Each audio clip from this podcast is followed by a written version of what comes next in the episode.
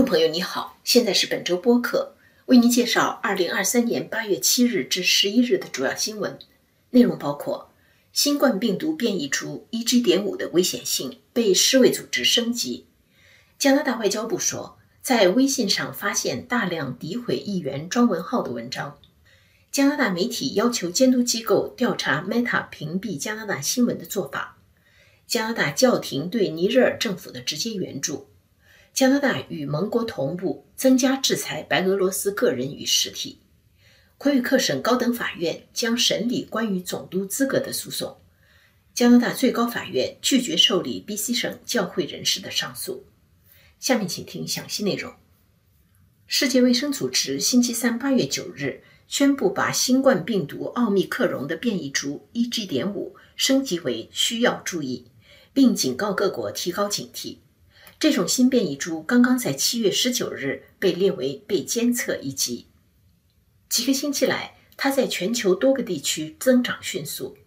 据加拿大卫生部门估计，在加拿大过去一周的新冠病例中，EG. 点五感染占比超过三分之一。在中国，七月十七日至二十三日这一周里，EG. 点五的流行率从一个月前的百分之二十四点七上升到了百分之四十五。但是，世卫组织的评估报告也指出，尽管 EG. 点五的感染率、增长速度和免疫逃逸能力比其他变异株更高，但是到目前为止还没有迹象显示它会导致更严重的症状。世卫组织总干事谭德赛呼吁各国不要放松警惕。他表示，目前新冠疫情对全球公共卫生仍然构成高级别风险，病毒在继续变异。现在仍然可能出现一种导致死亡率大幅度上升的更危险的变异株。加拿大外交部星期三八月九日发表声明，称在微信上发现了大量攻击保守党议员庄文浩的虚假信息。中国驻加拿大使馆随后也发表声明，重申中国政府反对干预别国内政，从未干预加拿大内政。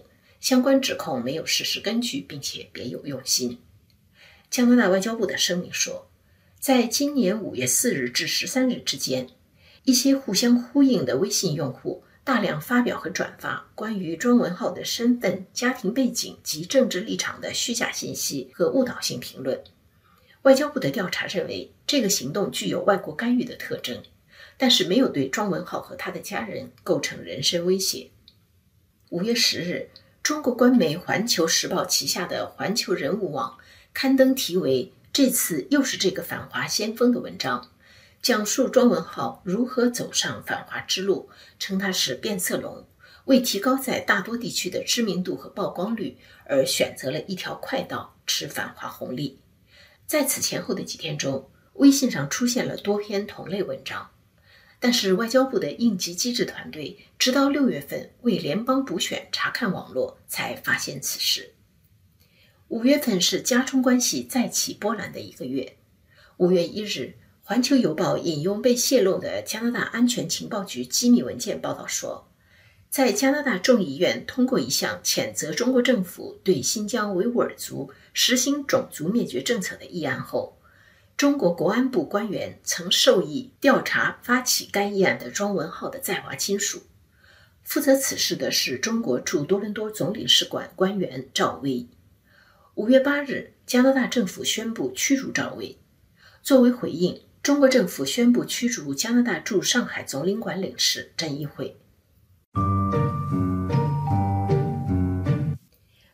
加拿大广播协会和加拿大信息媒体协会等组织以及加拿大广播公司星期二八月八日发表声明，要求加拿大竞争局对 Meta 公司进行调查。该公司旗下的脸书和 Instagram 已经开始对加拿大用户屏蔽加拿大新闻内容和链接。声明说，Meta 的行为破坏正常竞争，将加强该公司在广告和社交媒体领域本就占优势的地位。损害加拿大新闻业，这种运作方式已经引起了各国监察机构的注意。在加拿大政府通过在线新闻法后，Meta 宣布将屏蔽加拿大新闻内容。该法要求 Meta 和谷歌等互联网公司必须向新闻媒体交纳一定费用，才能转载其内容或提供相关链接。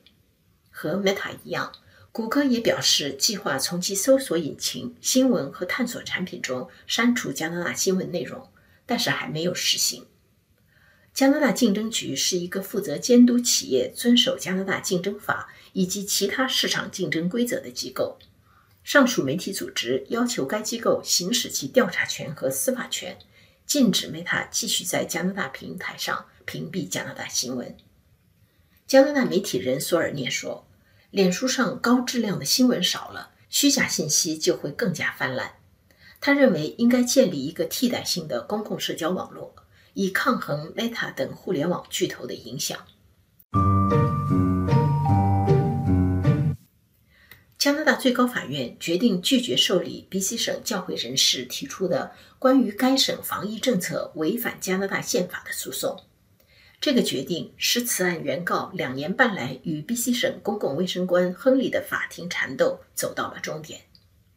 亨利在2020年11月 BC 省第二波疫情中颁布了禁止所有室内和户外公共集会的防疫政策，弥撒和祈祷等教堂活动也在被禁之列。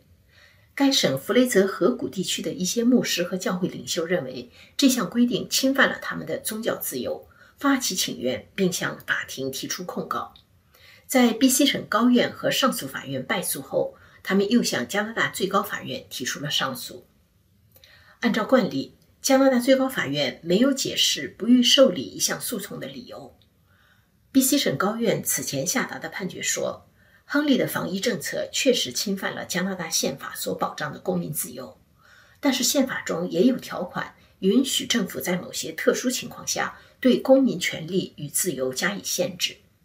BC 省上诉法院维持高院原判，称亨利必须在宪法权利和他的职权当中找到平衡。他当时做了他认为最有可能遏制病毒传播的决定，而他是有资格做出这些决定的。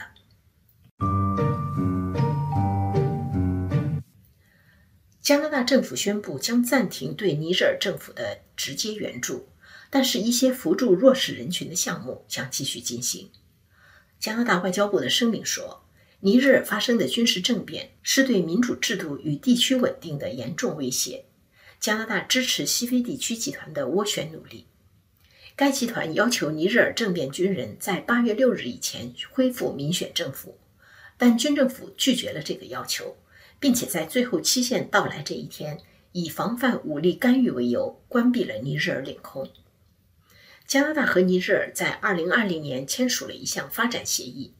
加拿大根据该协议，在2021至22财政年度向尼日尔政府提供了271万加元。这笔资金原本应该在2026年以前达到每年1000万加元。魁北克省高等法院驳回了一项加拿大政府提出的管辖权异议，将在今年秋季开庭审理一起要求取消加拿大总督任命的诉讼。自2021年7月起担任加拿大总督的玛丽·西蒙是因纽特人，虽然他来自魁北克省北部，但是不会说法语。去年6月份，由历史学家巴斯蒂安牵头，一些魁北克人向该省高院提起诉讼，要求法院宣判对西蒙的任命无效，理由是这项任命违反了加拿大宪法有关双语制的条款。加拿大政府认为，根据相关法律。只有联邦法院可以审理关于联邦政府官员任免的诉讼，因此提出管辖权异议，但是被驳回。主审法官皮谢说：“总督由英国国王任命，而英国王室并不是联邦政府的一部分，因此西蒙不能被视为联邦官员。”在2020年白俄罗斯总统大选三周年这一天。加拿大政府宣布，在制裁白俄罗斯的名单上增加九人和七个军事实体。美国、新西兰和欧洲国家也采取了同类行动。二零二零年八月九日，白俄罗斯总统卢卡申科第六次赢得大选，获得连任。国际社会普遍认为这次选举是被操纵的。加拿大外交部在星期三八月九日的声明中说：“白俄罗斯选民在这次大选中受到系统性压制，抗议者、活动人士和记者受到国家支持的暴力对待。制裁名单上的个人和实体被禁止进入加拿大或在加拿大拥有资产。星期三新增的被制裁个人包括白俄罗斯国家电视台负责人、法官和政府官员。被制裁实体包括白俄罗斯国防部和几家军事科技公司。以上是本周主要新闻，谢谢您的收听。